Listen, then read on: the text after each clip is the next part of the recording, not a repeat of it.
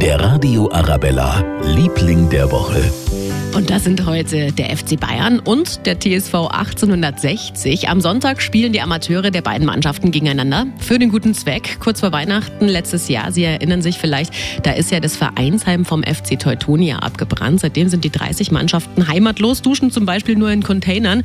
Ja, und es steht immer noch in den Sternen, wann das Vereinsheim endlich wieder aufgebaut wird. Es wird nämlich immer noch richtig viel Geld gebraucht. Und so ist dann die Idee entstanden, beim Regionalliga-Derby wird ein Solidaritätseuro aufgeschlagen. Also, wenn wir es genau nehmen, dann sind sie alle ja, am Sonntag unsere Lieblinge der Woche. Wenn Sie hingehen ins Grünwalder Stadion, dann zahlen Sie nämlich einen Euro mehr und unterstützen so den Wiederaufbau vom FC Teutonia. Der Radio Arabella, Liebling der Woche.